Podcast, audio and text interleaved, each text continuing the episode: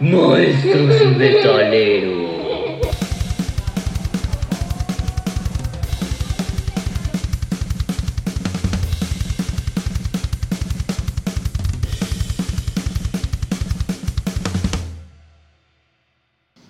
Buenas noches a todos, bienvenidos nuevamente a este nuevo episodio de Maestros y Metaleros en el que vamos a dar un enfoque diferente a lo que hemos estado haciendo hasta el momento.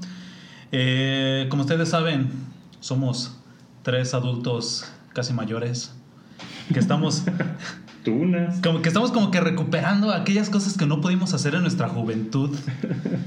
Y pues vamos a hablar, porque ya lo único que podemos hacer, no podemos correr, no podemos no podemos hacer una banda, no podemos hacer otras cosas, pero sí podemos hablar. Y esa es nuestra virtud. Bueno, una banda sí la podemos hacer, pero no tenemos las habilidades para hacerla. Sí, por eso no quería ser tan específico, porque no iba a ser humillante, pero es por eso, no tenemos las habilidades. Gracias por recordármelo. Yo quería decir que era la edad, o la rodilla, o Está bien. los codos, cualquier cosa. César, buenas noches, bienvenido. ¿Qué tal? Buenas noches, soy César Villanueva, el sensei, y hoy sí ando con algo de más de chispa, como por ahí comentaron, en unos... No, pues en tus estados de WhatsApp, ¿verdad, Cuco? Y quiero decirles que la verdad yo estoy pasando una situación de que estoy cumpliendo, bueno, no bueno, estoy por cumplir mis primeros 50 años de la infancia más difíciles de mi vida, pero ahí la llevamos, ahí la llevamos. No me siento tan mal, no me siento tan mal. Y en este episodio me di a la tarea de investigar algo que se nos había pasado en la temporada número 2, que es un subgénero del rock o del rock and roll que surge directamente desde la Ciudad de México, el Estado de México, y es el rock urbano. Esta noche está dedicada a todos ellos y en especial a una persona que me ha inspirado a escuchar este tipo de música porque yo la desconocía. Sabía que existía, pero no la conocía con ese nombre. Gracias, Janet. Hágale, dedicatoria y toda la cosa. Ya te iba a decir, César, es un gusto, pero no fui yo. Ok. Andrés, buenas Bu- noches. Buenas noches. Ahora, ahora no empecé yo, quería escucharlo, saber qué se sentía. ¡Aja, toro! Y llegamos potentes. Humilde. y con humilde. chispa. Y, y ya le quería cambiar el nombre a Maestros y Metaleros, Carlos Andrés y los otros Carlos dos. Andrés y los otros dos Y los habladores. otros dos tipos. no, era Andrés y los dos con pelo. Bueno, Hay uno sin barba. Ah, bueno, sí, sí. Bueno, este, buenas noches, pues espero que, que les guste. Vamos a tocar este, dos, dos temas, eh, un poquito, tal vez no adentrarnos tanto, pero sí este, con sustancia, ¿no? Sí, Para que sea sí. entendible también. No hay, no hay necesidad de ponernos detallistas y hablar de afinaciones de bajos o de guitarras. Entonces, pues sí, vamos a ver qué tal. No somos expertos, recuerden eso. Y hablamos desde nuestra experiencia, desde lo que hemos escuchado, desde lo que hemos vivido, lo que hemos visto. Sí es mucho, pero no es suficiente Somos Es- ávidos este, fans del metal. del metal. Nada, el metal en general, no de una banda. Sí. Creo que ninguno de nosotros es especialista en una banda. No. Y lo que vamos a hacer en este episodio es profundizar un poco en algunas bandas y probablemente lo hagamos también posteriormente, ¿no? Ir profundizando, que al mismo tiempo a mí me ayudó bastante hacer la investigación para lo que vamos a hablar hoy, porque conocí cosas que no conocía y el conocimiento es poder. Cuando tienes ese poder, nadie te baja de ahí. Exactamente. Bueno, El pues, conocimiento a ver, es poder. Pichen. Maestros y metaleros, episodio número 4. Cuatro. Vamos a hablar Metallica, Slayer, altibajos, rock urbano. ¿Cómo vamos a conectar todo esto? No lo sé, pero lo vamos a hacer. Y me inventé un nombre, ¿no? Para este episodio que lo denominé del origen a las consecuencias del thrash. Eso. Luego Andrés me lo modificó un poco, que era del origen al... Ah, Acuérdate. No, lo hubieras anotado en ese momento. Pero tuvo un origen muy peculiar Sí. y las consecuencias que tuvo son muy interesantes. Pero fíjate que aquí la parte que puede ser el hilo conductor es que podemos hablar de que realmente el, el tema, así como lo va a empezar César, estamos hablando de, de la cuestión del rock aquí en México sobre todo, que estamos hablando de años 60 y 70. Entonces estamos hablando de un precursor a, a tratar de llegar al a- que es el trash, que estamos hablando de 80s, finales de 80s, incluso ahí principios de 90s algunas bandas, pero la parte fuerte del trash estamos hablando de 80s, Los inicios. inicios. Y exactamente el movimiento que voy a platicar hoy como es parte del rock and roll, no es un rock, un heavy, pero es parte, es la, la esencia, el antecedente a todo lo que estamos escuchando como bandas actuales, pues fue una situación que surge en la Ciudad de México, el Estado de México, eh, en los años 60 con esa represión que había por parte de un partido político que tiene tres letras y que empieza con PRI, que en su momento quería tener esa, esa situación de la juventud controlada, viene a partir del movimiento del 68, en aquellas Olimpiadas, unos días antes una tragedia en Tlatelolco, que es antecedente histórico que todos los mexicanos debemos tener en cuenta porque el gobierno no es perfecto y los que están en el gobierno la están cajeteando constantemente. Entonces de ahí surge esta situación donde el, el género del rock and roll suburbano salen historias de la vida en la calle, de sobrevivir en esa selva de asfalto, de hierro, de vidrios, donde hasta para pedir un taco tienes que hacer lo imposible. Así es que empezamos, maestros y metaleros, con el rock urbano, especialmente en la Ciudad de México. Exacto, ¿qué les parece si seguimos con esa, ese hilo conductor que son los años, ¿no? Empezamos en los 60s, los 70s, los 80s, lo vamos desarrollando. Y cuando hablas de, de rock urbano, yo tengo muy presente este festival tremendo, Avándaro. 1971, el Avándaro, eh, que era un festival que se les fue de las manos. Y que venía imitando del A de Estados Woodstock. Unidos. ¿Verdad? Es una imitación de Woodstock. Y a Lola Palusa. Recuerdo una canción de Pájaro Alberto este, que hablaba sobre seguir al sol. Estamos hablando de que en este movimiento de Avándaro en México eh, tenemos ese pensamiento hippie todavía, demasiado hippie, Sí. este, Bastante. con unas vivencias comunitaristas, eh, unas aspiraciones también comunitaristas, fraternidad, compadrazgo, camaradería, conceptos que van a, van a permanecer ahí. Y que toda esa gente que dices de camarería era porque venían de zonas marginadas de la misma urbe. Estamos hablando de qué? Eh, Iztapalapa, Ecatepec, Nezahualcóyotl. Nesa, exactamente la Más de la periferia de la las de periferias de, la. Ciudad de México, ¿no? Los pegados al Estado de México. Los relegados, la- los Pero- antisociales. Pero fíjate que esa es la parte que hace eh, que, trabaje en la Ciudad de. México, que O sea, florezca. que realmente se enriquece. ¿Por qué? Porque se empiezan a echar la mano. O sea, hasta cierto punto. O sea, no es eh, un concierto en el cual estén como grupos separados, sino más bien los empieza a unir el mismo hecho de que están ahí y empiezan a entender que tal vez que el que llegó en un coche, que puede ser un riquillo, eh, va y escucha la misma canción y lo ven cantar y dicen, ah, chivo, o sea, él sí le, le gusta lo mismo que a mí, entonces no somos tan distintos, entonces se empiezan a unir más. Es que es el concepto de camarada de, de los rusos, ¿no? Es que camarada, yo estoy aquí, estamos escuchando lo mismo, estamos buscando lo mismo, abajo la represión, abajo el gobierno. Sabemos todos, ¿no? Lo ocurrido en el 68, que tuvo severas consecuencias en la juventud en México. Y también recuerdo que eh, tras el festival de, de Avándaro, después del 68 también, llega el 71 con este festival, el rock en México queda prohibido. Sí, Sí. Es una prohibición total, tajante, drástica. Y siempre me he puesto a pensar qué habría ocurrido si no se hubiera si no se hubiera prohibido el rock en México, porque luego encontramos a los pioneros del rock nacional y siempre son pues caifanes, ¿no? Este es como que el precursor y es un estilo que imita lo que ya hacían en Estados Unidos.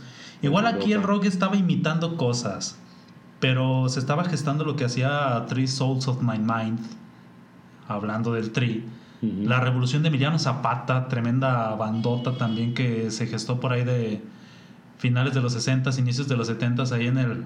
que estuvo presente en Avándaro también, que ya tenían cierto grado de originalidad, aunque tuvieran algunos. pues chispitas de, de imitación estadounidense. Pues siempre me ha intrigado, ¿no? ¿Qué hubiera pasado si en México no se prohibiera? Porque pues. Fueron Pero- muchos años. Fíjate que ahí, ahí hay un punto importante que habla de la prohibición, porque la prohibición no fue solamente la cuestión de, de importar la música, porque estaba prohibido traer discos de fuera de- del país, sino la misma producción de música y ni Dentro. siquiera la producción en disquera, sino el simple hecho de que hubiera una tocada. En cuanto una vecina dijera, acá están una bola de chavos greñudos y están tocando música rock, era para que cayera la policía y, Y todos los- detenidos. Y si le agregabas que eran comunistas, les iba peor. El comunismo era, era el estigma también que, que se tenía en esos años. Ya lo, lo comentamos, el origen de este movimiento urbano, que también fue considerado por muchos como un rock de protesta, nace un estilo muy precario con historias y con situaciones de la vida cotidiana, siendo uno de los principales detonantes el señor Rodrigo Ro- Rodrigo González en su tema Metro Valderas. Rodrigo González Rodrigo González. es una eminencia en el rock urbano. Sin embargo, antes de, de González surge, tú ya lo mencionaste, Three Souls in My Mind, que también había dado estos vestigios del estilo rock and rollero, similar, siendo partícipe en este gran evento que fue en Avándaro y que es sobreviviente a la censura gubernamental de esos años y que sobrevivió gracias a los movimientos subterráneos que se llamaron los hoyos funkis en la. Ciudad de México. Funky, era Yeah. donde se, se repartía mucha música. Lo clandestino, ¿no? Sí, Tal cual como estuvo también un tiempo Cuba, este, creo que todavía eh, hace tiempo cuando empecé a tener internet, eh, cuando conocí el folk metal, hablábamos del folk metal en otro episodio, Sí. buscaba como que metal o rock cubano y no había, todo era clandestino. Y creo que hay un cubano que canta aquí en México, el vocalista de la Cuca, no recuerdo cómo se llama, pero este sujeto es cubano. Ford, Ajá. el Ford. José Force. José Force. Ujú. Creo que es cubano. Este, pues ha- hay represión, ¿no? Había mucha represión y esos eran los lugares, sus lugares de escondite.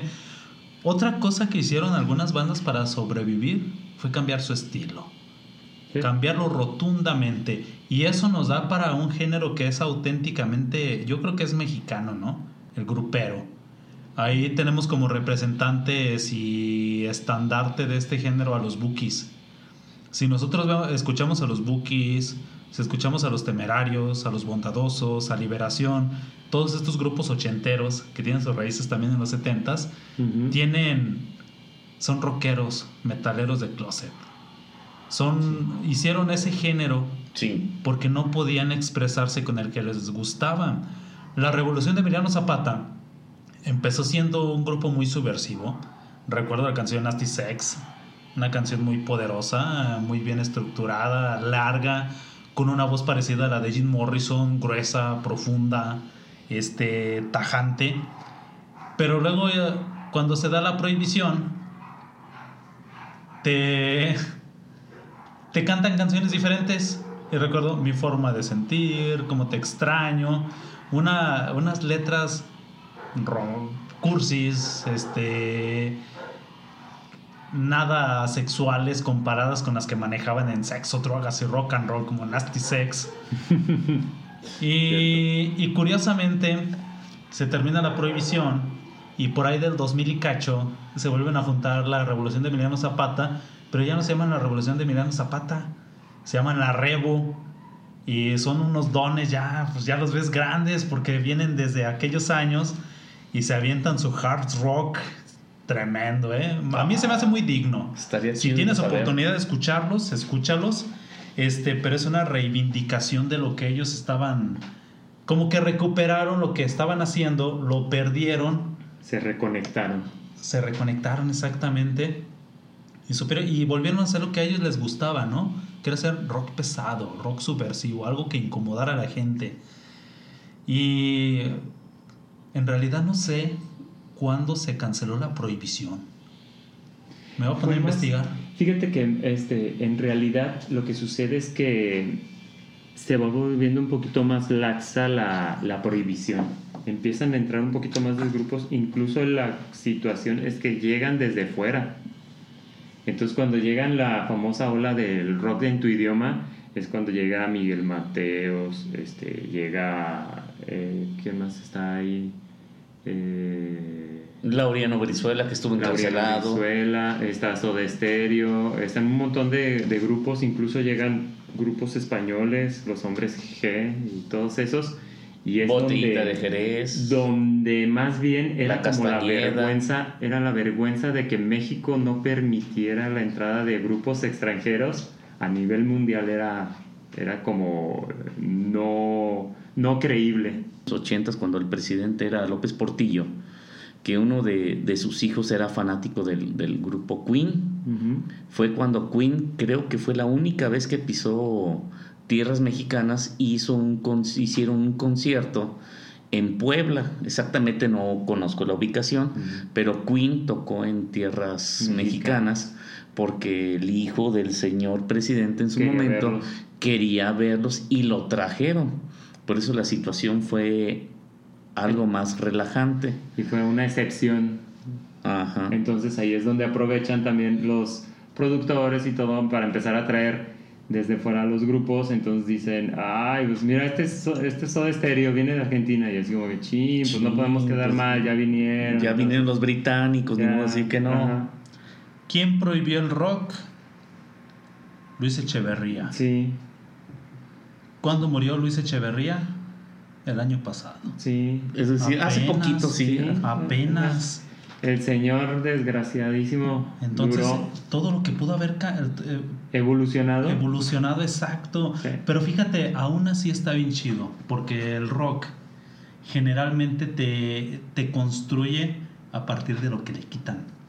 Sí. Y es lo que estás hablando ahorita del rock urbano, ¿no? El rock urbano es un género que te habla desde sus deficiencias, Sí. lo que padecen, lo que les duele, Exacto. Lo que el mismo sistema provoca que la gente padezca lo que les quitaron. o que nunca les dieron. como ahorita. Te quitan todo y te dan dos pesos para que digas, ah, papá gobierno me dio dos pesos. Qué emoción. Poeta del rock urbano y recomendadísimo. Me hicieron llorar cuando los vi en vivo en la motofiesta, el Aragán y compañía. Mm. Este es una banda que maneja unas letras sumamente profundas. Eh, su música está muy bien elaborada. A mí me gusta más el Aragán que el Tri. El Tri se me hace como que más festivo, ¿no? Ajá. Eh, más, más alegón, más, Es discute más. Como que es de barrio más alegre. Y este, el Aragán, es de, de barrio más sufriente. Es que, ¿sabes qué? Lo que podríamos decir es, haz de cuenta que como el tri diciendo, esta carencia que tengo, déjame te muestro que no, que no me pasa nada. ¿Sí? O sea, no sufro porque no lo tengo. Y a diferencia de, del Aragán, el Aragán es, mira, estoy sufriendo por esto. ¿Sí? O sea, exaltando la, la carencia. En, en el caso del tri, es, no lo tengo, ah, me vale. O sea, más, más de recubierto de teflón, se le resbala todo. Más mexicano. Sí, sí, sí, sí, es más Sí. El mexicano. folclórico. Es que Discúlpenme por la palabrota, pero que le vale gorro. No, anda. Sí, pues es que si no, si, si no hacemos que un chiste de hasta de lo más malo que te puede estar pasando, dejaremos de ser mexicanos y vas a sufrir. Entonces es mejor no sufrir y echar relajo. Exacto. Y bueno, los años transcurrían y transcurrían. Y se empiezan a gestar también nuevos géneros y esto lo vemos incluso también en México. Eh, en el año, no sé si es el 81, 80, 79, por ahí, por Ujú. esas fechas. La New Wave of British Heavy Metal Sí. Empieza a tener una influencia muy Marcada. imponente eh, en Inglaterra y se empieza a distribuir por todas partes del globo. Y en México, pues tenemos que esa, ese movimiento también llega a bandas que también van a trabajar de una forma muy underground, que es el caso de Luzbel, ¿no? Eh, su álbum El Comienzo eh, es un álbum que maneja un heavy metal muy a la New Wave of British Heavy Metal. Y eh, pues esto ya me sirve de gancho para lo que me puse a investigar. La New Wave Échale, profe, échale. También llegó a- me falta tema.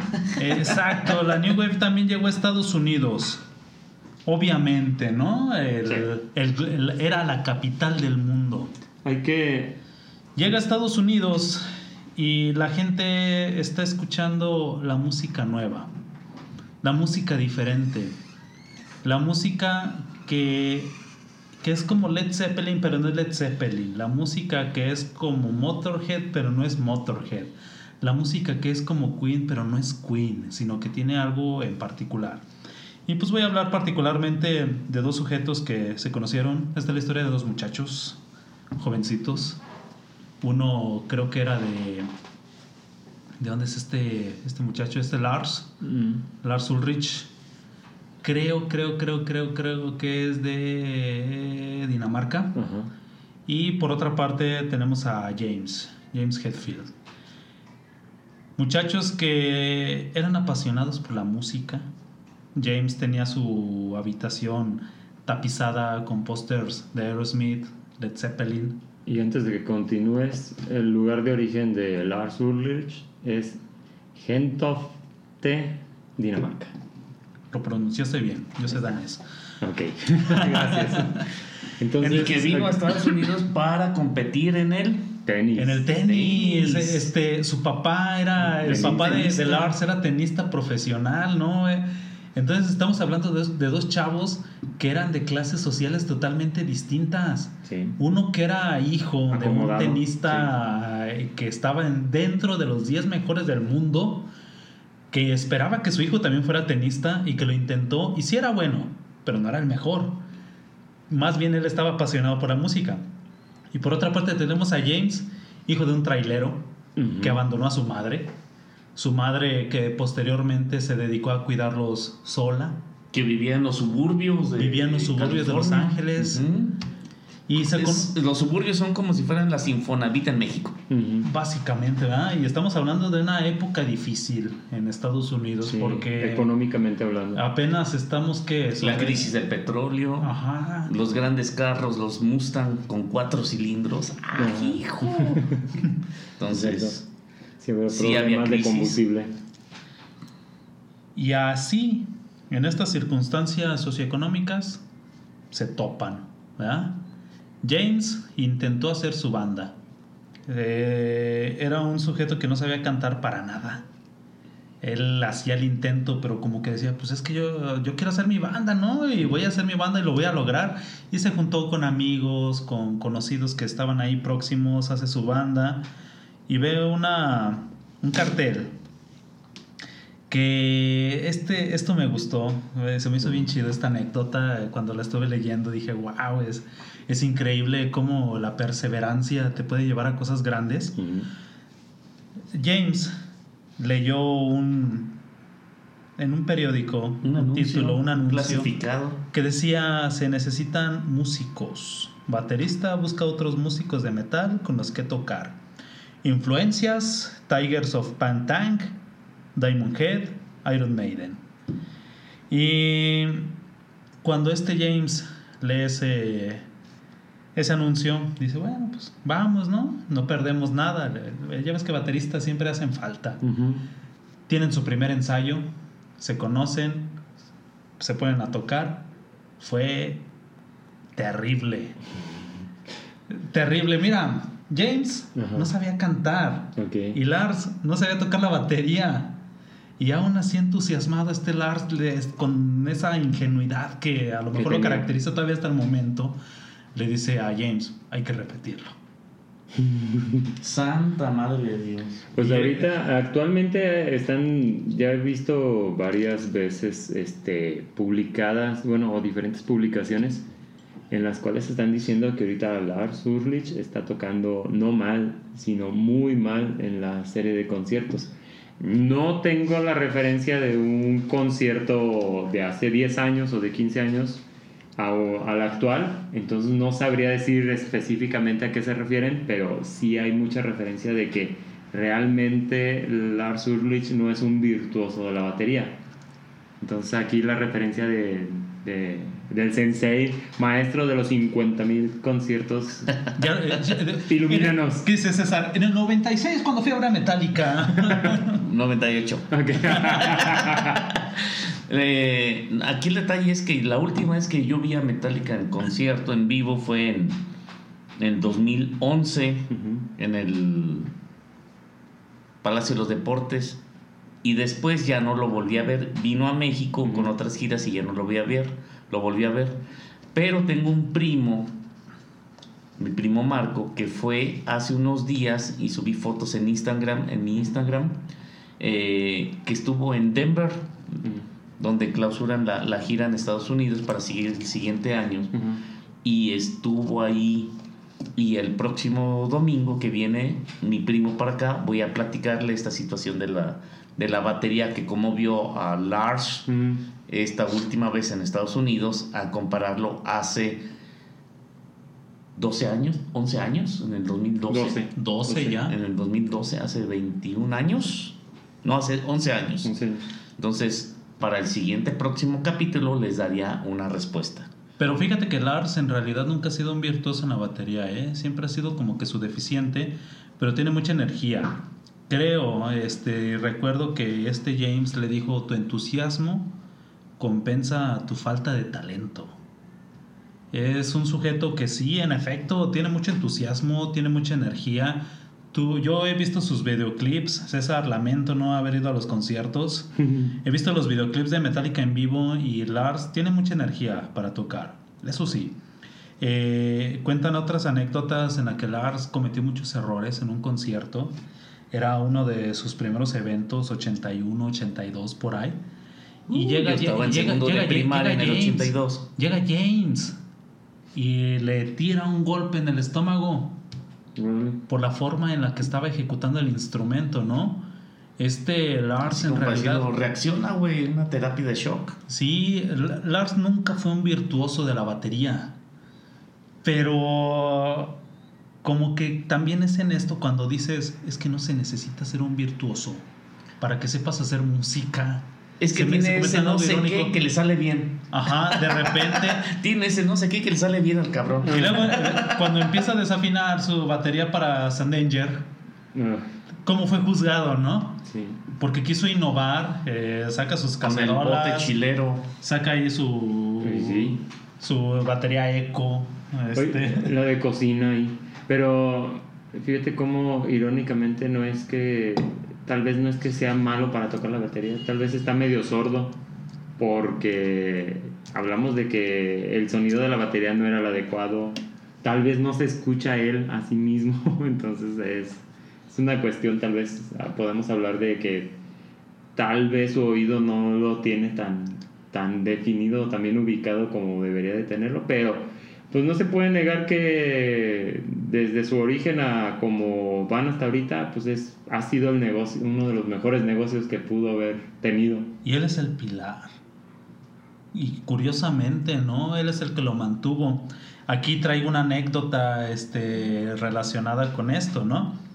Cuando James conoce a, a, a Lars, pues él evidentemente se dio cuenta que Lars no sabía tocar la batería.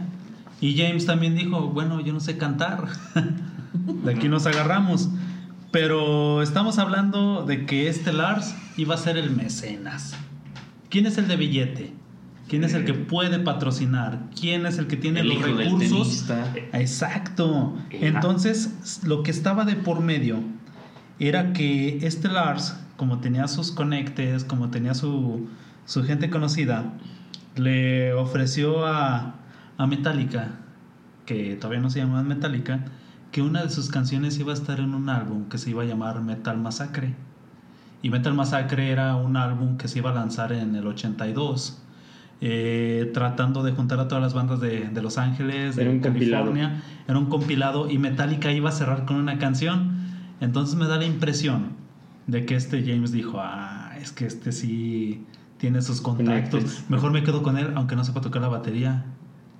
Eh, en, una, en entrevistas posteriores que se le hacen a James, se le va de esa, Esa, re- esa esa pregunta. realidad, diciendo, no, sí, Lars, muy buen sujeto. Oh, ouch. sí, este, Como había, tenista es muy buen baterista. había intereses y es lo que los mantuvo. Pero lo mires como lo mires, fue algo benefactor, ¿no? Pues que sí. se hayan mantenido ahí porque construyeron y se inventaron un género con una batería que no sabía tocar y, con, un vocalista, que, no sabía cantar y con luego metieron a un guitarrista que se sentía Parido por la Virgen, prácticamente. entonces imagínate esta Mezcolanza esta mezcolanza exacto, de ¿no? egos. Uh, El que no sabe, junto con el que no sabe, junto con el que siente que sabe absolutamente todo, y se hace metálica. Y sí. El único que era humilde y sí sabía tocar muy bien era el bajista. Este Cliff. Cliff Burton. Sí, Cliff era muy, muy, muy bueno. Este. No fue requerido en, el- en las composiciones del demo, pero ya en las grabaciones de los primeros álbumes, este Cliff demostró este, sus habilidades, ¿no? Eh, Cliff era dedicado. Y algo que leí acerca de él es que lo hizo porque murió uno de sus hermanos. Mm. Él dijo, voy a ser el mejor bajista por mi hermano. Y le dedicaba hasta seis horas diarias al instrumento. Trabajaba, trabajaba, trabajaba. Y en realidad no tenía talento, pero tenía, tenía la disciplina. Ok. Y eso lo convirtió en un extraordinario bajista que hasta la fecha se le extraña. Sí, ¿Verdad? Estaban, eh, sobre todo tenían habilidades, es lo que desarrolló, su habilidad para, para hacer sonar el bajo de formas que no eran tan convencionales para la época, que ahorita ya lo escuchas y dices, ah, sí, ya un montón de bandas eh, tiene replicado el, el sonido, pero, pero realmente tenía un, era un bajo que sí tenía presencia en la, en la banda. Ujú. A diferencia de otros que luego es lo que dicen, ¿no? Que, no- que el, el bajista ni siquiera se oye. En No, este caso, en este caso sí tenía presencia, el acompañamiento que tenía con la batería e incluso los, los solos que podía generar en algunas canciones era donde este, se podía mostrar. y eso que la batería no era buena. Exacto. Y la realzaba. Ajá. Entonces, ¿qué es lo que sucede? Hay muchos videos donde está Cliff aventándose sus solos de, de bajo. Y para muchos bajistas actuales es la referencia de, de cómo se debería de tocar. Entonces, Y le metía el overdrive y la Sí, distora, todo distorsionaba. Se notaba cuando él estaba tocando. se notaba que le gustaba experimentar con la pedalera. Sí, ahí estaba. Creo, no sé si es Metal Milicia o una de esas, este, que, que se nota el jugueteo del bajo. Y llama la atención lo, lo que está haciendo. Porque también eran bajistas en esa época que su bajo era solo acompañamiento. Sí eran virtuosos. Eh, Por ejemplo, este. ¿Cómo se llama? El de Black Sabbath. Tiene, toca el bajo que a mí me gusta mucho, pero no le mete ningún efecto. Lo toca así con su sonido básico y de acompañamiento, pero sí este, te, Tiene, se flatea, te maneja complejidades que, eh, este, que no ves en otras bandas. Y este Cliff imita algo de, de ese bajista, ¿no? Este, que no creo que es Grace, no sé qué. Ok. Gris. Gris. Grise. Eh, Algo así. Gris. Y Cliff le imita, le imita el estilo, pero él le mete la, la distor, ¿no? Le mete la pedalera, le mete los efectos, juega con ellos, se convirtió en la pieza faltante de Metallica y creo que también, eh, enhorabuena. Metallica supo deshacer, deshacerse también de Dave Mustaine. No puedes trabajar con alguien que tiene el ego tan elevado. No puedes estar con un sujeto que siempre te va a estar viendo para abajo, que quiere ser el protagonista, que quiere ser la estrella. Te va a arruinar las cosas. Y a lo mejor muy tarde le llegó la, la humildad a, a Dave Mustaine. Pero pudo haber sido algo más grande Metallica si él hubiera mantenido su humildad. Sí, por las habilidades en- al tocar la guitarra. Así es que, bueno, tan en, tan en, en su ego está el mismo nombre de su, de su banda. O sea, no puede ser Dead, es un Mega. mega Dead. O sea, no era una muerte sencilla, era una super muerte. Supermuerte. Entonces, este, pues ahora sí que, pues hasta él, ¿no? A veces hasta reconoce que tal vez se pasó un poquito en, en un punto, a veces, pero realmente no da su brazo a torcer, Todavía no. ¿no? No, he visto reels de él. Este, hay un guitarrista que me gusta mucho, se llama Kiko Lureiro. Él es guitarrista de Angra y ex guitarrista de Angra, banda de power metal. Hizo este bueno, se coló con Megadeth, se convirtió en el guitarrista oficial de Megadeth. Está joven, este Kiko Lureiro. Y estando en el set de grabación, se ponen a tocar unos riffs de Metallica junto a Dave Mustaine. Ajá. Y la cara que hace Dave es así de. ¿Y tú qué estás ¿Qué haciendo? te pasa? De what Va. the f- Pues es lo que dice, es que no da su brazo a torcer. Va de retro demonio. Van pasando los años y todavía no perdona la situación. Y creo que por ahí hace mucho, a lo mejor es un mito Ajá. o un efecto Mandela, pero Dave Mustaine dijo que sin él Metallica no hubiera sido nada. Pudiera ser. Eh, por eso digo Mira, efecto Mandela, eh, no, creo que lo utilizo para modos- lavarme las manos. Pero de todos modos, no puedes hablar de, desde utilizando el hubiera, porque el hubiera no existe. O sea, no, ha- no hay quien pueda ver este, universos alternos o realidades alternas en las cuales pueda confirmar, no, sí, cierto, en la otra realidad metálica, no, no manches el sonido. Así como no podemos saber qué hubiera pasado si no hubiera existido la prohibición de los años 60 y 70 en cuanto al rock. Entonces, ¿qué es lo que sucede? Pues nada más hay que observar, hay que aprender del, del pasado, así como dicen, que el que desconoce su historia está condenado a repetirla. Entonces, pues, ¿qué va a pasar? Pues hay que estar atentos, hay que ver qué es lo que sucede y entonces poder apreciar lo que realmente está ahorita y sobre todo apreciar el origen de las cosas, que, que es lo que te permite decir, ah, por eso es que suena así ahorita. ¿verdad? Sí, fíjate que no me imagino a Kirk Hammett diciendo, ay, voy a hacer lo mismo que hace este Dave Mustaine. ¿Va que no? No.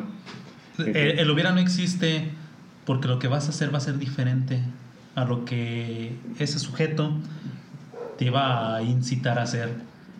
Entonces, si este vato dice que Metallica hubiera sido diferente, hubiera llegado a otro destino, sería la séptima maravilla del mundo, Pues quién sabe. no lo iba a hacer. Sí, pues quién sabe ahí. Comentarios con otros conocidos metaleros eh, y que son más ¿Ávidos? ¿O más técnicos? No, no, no, ¿cómo se llama más? Posers. Fans, fans de Metallica dicen que Megadeth es la versión ácida de Metallica o que Megadeth es la versión popular de Metallica porque sí hay cierta similitud pero en aspectos ácidos. Ok. Ha sido. Pero yo he visto a Metallica dos veces en concierto y he visto a Megadeth dos veces en conciertos y pues la verdad no sí hay su parte aguas para cada, cada grupo, cada canción. En Argentina hay un concierto muy muy famoso que está dentro hasta en MTV dentro de los top 10 de Megadeth donde todos están cantando Megadeth. Megadeth Sí, hacen el tono. tu, tu, tu, Megadeth creo que es en el año 2016 Sí, sí, sí. Y sabes que a mí, francamente, Megadeth y Metallica no se me hacen parecidos. Este Dave Mustaine es de los que les gusta exagerar. Él Y es, ser dramático. Él, él- él es de los que llega, ajá, él, él es dramático. Él es dramático. Él llega, ¿sabes qué? Yo te voy a dar todo. ¿Quieres, ¿Quieres escuchar velocidad? Te lo voy a dar. ¿Quieres escuchar este, potencia? Te la voy a dar. Y ¿Quieres Metallica así. tragedia? Órale. Mm. Ajá. Algo A así. tu Lemont. Ujú. Porque él siempre quiso rodearse también de músicos que pudieran a- acompañarle en su estilo, en lo que él quería. Una vez que sale de Metallica, busca cosas parecidas a él y no a cosas parecidas a Metallica. Y eso es lo que a mí se me hace como el verdadero parteaguas. Cuando Dave estuvo en Metallica, fue poca su influencia para Metallica. Él nada más era el guitarrista líder y nada más. Las composiciones, creo que nada más era la de Jump, no sé qué, era la única composición de él, pero las otras composiciones eran del resto del grupo. Y este Dave, pues nada más aportaba ahí. Y tú te das cuenta, porque luego estás escuchando el riff tranquilón y de repente la alucín de Dave. Y luego otra vez el riff tranquilón y otra vez el alucín El trasteo. Ajá. Entonces, eh, Dave se sale, crea su propio estilo, crea el estilo Megadeth, valga la rebusnancia, Ajá. y Metallica sigue siendo Metallica. Y lo va a seguir siendo porque tú escuchas Kill Em All, este, Light, este, ¿cómo se llama? Ah, Ride the Lighting. Ride the Lightning, eh, Master of Puppets y Metallica sigue siendo Metallica. Justice for All también todavía es- maneja ese mismo estilo y Megadeth no. Ya no los puedes comparar. Para mí ya no son lo mismo. No. Para mí no se parecen musicalmente, no manejan las mismas eh, escalas, no manejan las mismas afinaciones, no manejan el mismo timbre. Porque yo conocía a Megadeth con el disco que se llama Hangar 18. Ujú. Ujú. Sí, de, de los más Y ya yo ya había escuchado Metallica desde Life Ride, este, Master of Puppets, Mm. Joseph for One. ¿Y tú qué dices? ¿Son iguales? ¿Son diferentes? No, no Ahí suenan completamente diferentes. No parecen. Es que no sabes que parecen tal vez, tal vez al lugar. principio, al principio sí pudo haber sonado parecido Megadeth a Metallica, al principio. Porque también me imagino que Dave Mustaine obviamente era así como que, ah, yo voy a tocar a ver cómo se acoplan los demás a mí, por la cuestión del ego. Entonces, ¿qué es lo que sucede? Tal vez al principio sí dices, ok, si todavía no sale un disco de Metallica con el nuevo guitarrista, pero sale el disco de Megadeth, que era el guitarrista de Metallica, es obvio que iba a haber alguna paridad sonora sin que estructuralmente hablando sonaran igual. Pero Ahí se va a agarrar. Sí, sí, sí. o Ah. sea, sí, pues es, el, es la- el tratar de seguir la, la fórmula que ya existía, pero la estuvo adaptando a, a su estilo. Entonces, ahora, ¿cómo es que cambia aquí el, el asunto? Sabemos que Metallica ya estructuró, ya presentó, sabemos hasta dónde llega, hasta dónde está Metallica actualmente, pero... Si me dejan hablar de filosofía este, para explicar esta situación, lo voy a hacer. Eres maestro. Mira. Este Samuel Ramos, filósofo mexicano del Ateneo de la Juventud, por ahí de 1920-1940, escribe un, un libro, no recuerdo bien cuál es su nombre, pero te habla acerca de que ya se ha abordado también en algunos otros libros de psicología, el complejo de inferioridad. Metallica empezó siendo una banda que sufrió bastante. Eh, las- los primeros intentos de James fueron fallidos. El estilo de vida del que venía James era una vida compleja, difícil, una vida no solamente en el que su papá se iba en el tráiler, sino que se iba con otras también, o sea, era abandono. Ok. Y James crece con mucho resentimiento. ¿Le gusta la música? Sí. ¿Le gusta Aerosmith? A lo mejor él quería cantar como Steve Tyler. ¿eh? Es lo que me imagino. O como Robert Plant, porque Ajá. tienen unas voces muy peculiares estos dos sujetos, pero son voces este, auténticas, ¿no? no, In- son potentes. inim- in- iniman- no, se pueden, Inigualables. no se pueden imitar. Inimitables. Ajá. Entonces James crece en un entorno complejo. Llega Lars ofreciendo también pues, todos los beneficios que tiene este, A su alcance. Ajá, a su alcance, construyen la banda y aún así tampoco logran lo que quieren. Fueron humillados muchas veces. Fueron humillados por Motley Crue. Eh, este Metallica era una banda de básicamente de covers. eh, Ujú. te covereaban puras canciones de ¿cómo se llama esta banda? Diamond Head. Ujú. Misfits. Y no se daban cuenta eh, quienes lo escuchaban que estaban cobrando a Diamond Head, pero lo hacían mal porque James no sabía cantar y Lars no sabía tocar la batería. Y compartían a veces escenario con Motley Crue. Motley, Motley Crue los miraba así como. Sí, "No manches, perdedores. Chamacos, eh, Nicky Six, no, mira estos, estos que van a saber de música. Chamacos Imberbes. imberbes. Metallica sufrió mucho. Entonces, ¿qué hizo grande a Metallica? Después de que dejaron de sufrir, les va bien. Les va bien una vez. Les va bien por segunda vez. Se crecen. Y una vez que se crecen, Ya aprenden a lucrar. Exacto. ¿verdad? Ahí está la conexión con el metal urbano. El metal no. urbano viene del sufrimiento de las calles, de la carencia, de la falta de... El gobierno no me apoyó, yo sobreviví. Y hasta Alex Lora tiene en una de sus letras, yo tengo un carro convertible.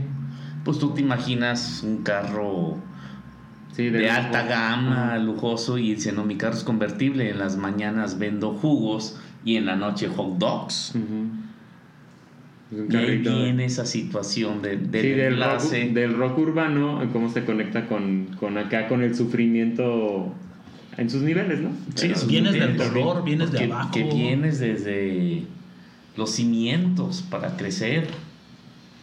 Ahora, en el trash, ¿quién, ¿quién evoluciona? ¿Quién es el que dice, a ver, tú fuiste el papá, yo soy el, el, el hijo que te va a dar 10 vueltas alrededor y te va a estar gritando, papá, papá, papá, y hasta que lo pelas, ¿no? Metallica es el padre del trash. Ok. ¿Verdad? ¿Por qué? Porque son auténticos. ¿Y por qué hizo el boom del... Hizo el boom. Y creo que sus características los hacen crear este género. Estamos hablando de un sujeto que no sabe cantar. Y tú sabes, y todos nosotros sabemos que en el trash la voz es rasposa. Sí. Ya hoy en día hay muchos músicos que sí saben cantar y cantan trash. Pero escuchamos también a este, ¿cómo se llama? El que se pone las playeras de Bob Esponja, el de Slayer. Este, Tom- Tom Araya. Tom Araya eh, también es un sujeto que, que cuando lo escuchas sabes que no sabe cantar, No, no tiene pero, una voz, pero, se pero sabe expresar. es que es un, es que realmente no son cantantes, son intérpretes, o sea, saben interpretar el- la voz, saben utilizarla para el género. y el dolor y la queja y están manifestándote todos esos horrores que ocurren en la realidad. Entonces Metallica es el padre del trash porque te empiezan a salir con esto que es como un neopunk mezclado con el metal, Ujú. un Motorhead Sí. mezclado con música clásica. Con es que fíjate, cuando llega, cuando llega Dave Mustaine a Metallica, Metallica decía, "Ah, es que Motorhead está bien chido, ¿no? Pero llega Dave Mustaine y te toca así de... bla, bla, bla, Sí, hace todo el te trasteo. lo y todo. cambia totalmente y dices, yo quiero eso. Yo quiero hacer algo que esté entre lo técnico y, Y lo dije, potente. y lo potente Ajá. y lo caótico, Y es ahí donde aparece el trash. el trash. Y bendito sea Dios, ahí está hasta el momento. Sí, sí. Un género muy satisfactorio que nos ha dado muchas experiencias, ¿no? Y en el rock urbano aparece este estilo de, de música, aparte de los blues, el rock, el rock and roll y Raymond in Blues, pero tiene un estilo de su letra que es muy cruda, letras de composiciones donde todos los temas son recurrentes hacia la del- delincuencia, la desigualdad social, drogadicción, alcoholismo y abandono, Sí, pues que también es parte del trash. Sí, porque el trash es la. Acuérdense que es, es- exalta la. Te hace notar la realidad. Te está atacando con la realidad. Te hace pensar, te hace simbrar, porque te está dando. Ahora sí que es como, como el hijo latoso, ¿no? Está duro y dale, duro y dale, duro y dale hasta que, le, hasta que le hagas caso. Pero en este caso te da unos bofetones, pero bien. unas cachetadas Bien sabrosas. Sí, bien sabrosas. Entonces, pues ahí está. Este, vamos cerrando. Claro que sí. Nada más hay que aclarar una cosa. El hijo predilecto del trash ahorita es Slayer. Sí, una cosa es el padre Sí, sí, sí. y otra cosa es el que a mi punto de vista es el mejor intérprete del trash. Para mí es Slayer. Sí, porque tocan rápido, tocan duro, agresivos. Contundentes. Sí, son, son un batazo en, en la cabeza. Y el rock urbano es el hermanito Mexicano. patito feo. No, no, el rock urbano es del abuelito. Ah, del abuelito. Ahí está. no, el rock urbano es el hermano chilango, ya. es la el, neta. Es el hermano Mira. que se fue a vivir al DF. Sí, este no es, no es inferior, no es hermanito, no es patito feo, no es nada de no, eso. porque es El- un monstruo. El rock urbano, exacto. Tiene buenas estructuras. El rock urbano es otra cosa este, que, que te da para mucho.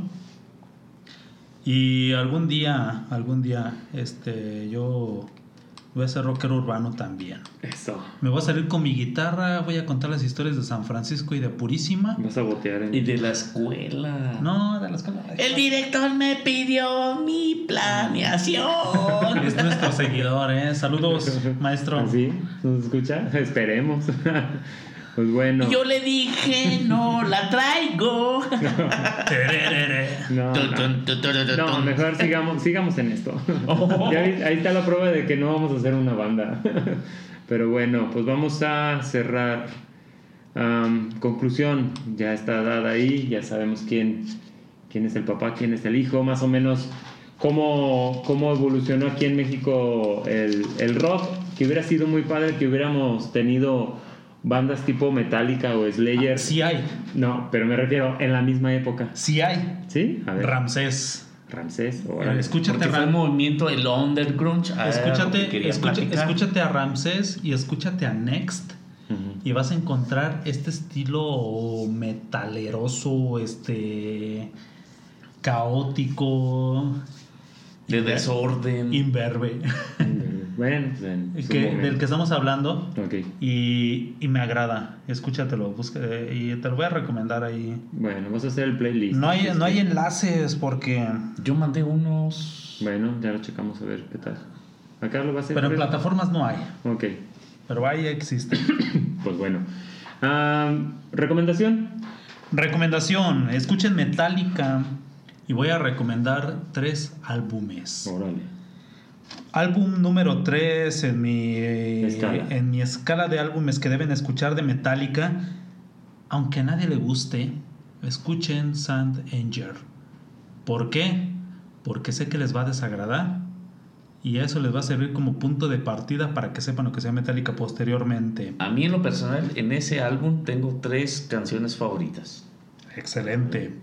Álbum número 2 de recomendación, el homónimo de Metallica, conocido como álbum negro.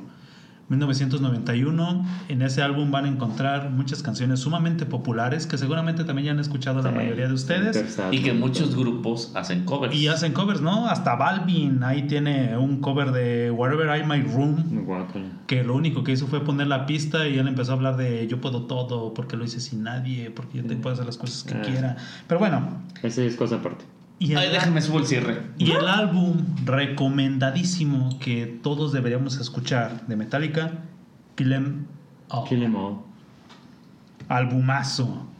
No dejen de escucharlo. Se van a encontrar ahí con una maravilla de música, una maravilla de trash. Trash. Es, es bueno para, para los que van empezando.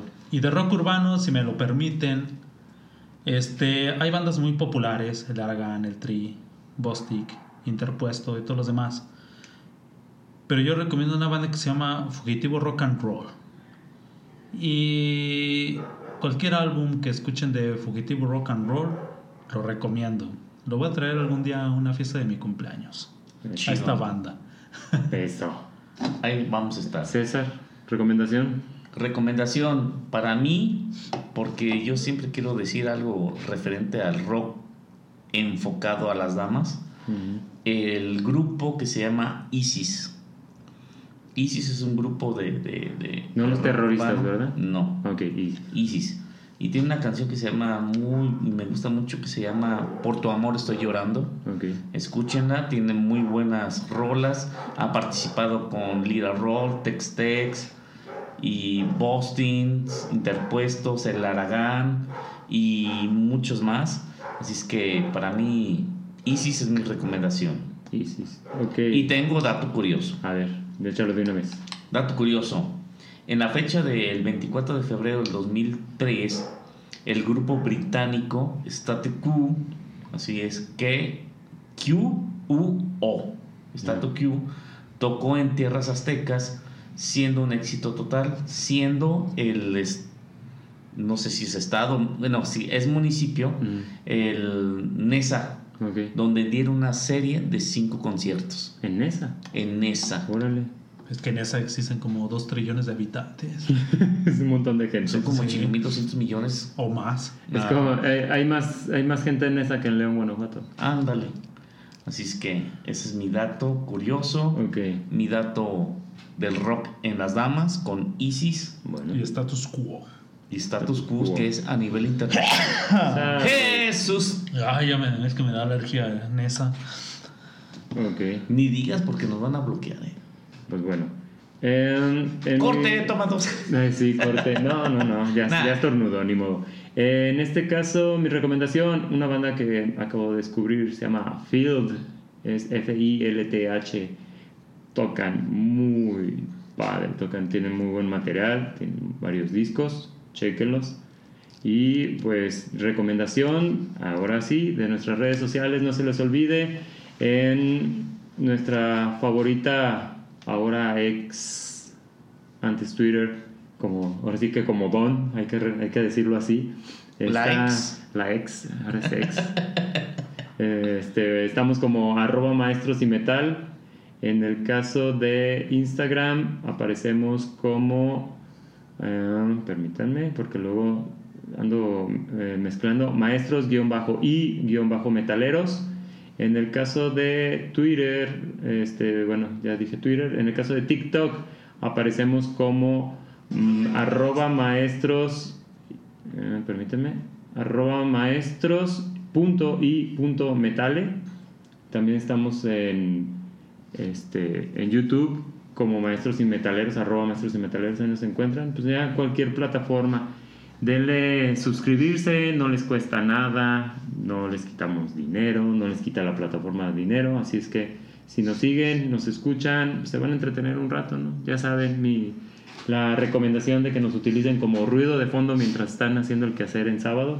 Pues aprovechenlo, estamos este ahí nos pueden escuchar, se pueden reír, incluso nos pueden insultar porque tal vez se nos fue un dato que ni siquiera era fidedigno, pero acuérdense, no somos expertos, pero sí somos fans Apasionados. apasionados del, del metal.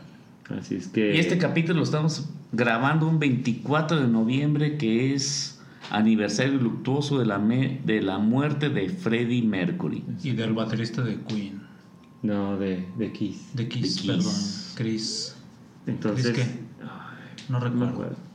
El gatito. El gatito, sí. Uno de los gatitos, porque, porque ahorita tuve- tiene otro.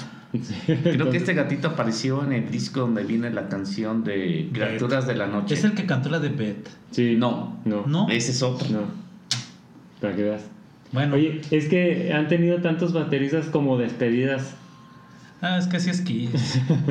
Está como el meme, ¿no? Que viajan en el tiempo y dicen, ¿cómo podemos saber en qué época estamos? Y van y preguntan, Por el baterista de eh, Kiss. eh, ¿quién está eh, en concierto de despedida? Y los eh, Kiss, Chin, pues puede ser Pues, cualquier, año. Dice, Entonces, son los Rolling Stones. Uh, no, Uh, ellos no, no, se, no, no, no. ellos no se han despedido todavía. Ah, no, y ¿has creo visto- que no has vienen a el- México el 2024. El, el- el güey. concierto de despedida del 89 De los Rolling Stones. Bueno, y ahí dijeron, no, ¿sabes qué? Todavía tenemos aguante, mejor le seguimos. Si las momias de Guanajuato siguen chambeando, Exactamente. que no chambien los Rolling Stones. Bueno, pues vámonos despidiendo. Saludos. Despídense, ahora sí. Gracias por escucharnos, gracias por todos los comentarios que nos han hecho al respecto. Estamos mejorando gracias a ustedes. Este episodio se grabó con un sonido Dolby Digital. En- DTS, estamos, estamos estrenando eh, micrófonos, a ver qué tal. micrófonos. Esperemos que sí se note la diferencia porque nos estamos esforzando mucho eh, y sé que, que es algo que va a valer la pena. Sé que es algo que nos va a gustar a nosotros mismos y que les va a gustar también a ustedes. Así que gracias por quedarse hasta este último momento y cuídense mucho. César, Pues quiero agradecer a Ad Necro que estuvimos muy a gusto en, ¿En su tocada? su tocada el sábado pasado. Saludos a toda la banda de Dusty Road, estuvo muy chido. pero lamentablemente llegaron ahí unas personitas que iban extremadamente ebrias y malacopas y, y tuvimos que desalojar el, el local local chidísimo, comida riquísima, no puedo decir nombres porque no nos cobran, pero estamos al pendiente y su amigo el sensei César Villanueva se despide diciéndoles no se metan en problemas y nos escuchamos la próxima edición. Pues, Bye. Bueno, pues ahí para aprovechar, saludos al Wask, a, a nuestro amigo. Y este, pues nos despedimos, nos vemos en el próximo eh, episodio.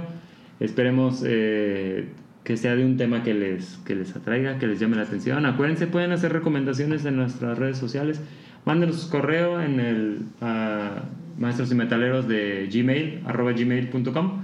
Y pues ahí los estamos escuchando, ahí los leemos, eh, compartimos ahí entre nosotros la, las preguntas que luego nos llegan a hacer y pues mandamos respuestas. Así es que nos vemos, gracias, que estén muy bien, buenas noches. Buenas noches, bye. Buenas noches, bye.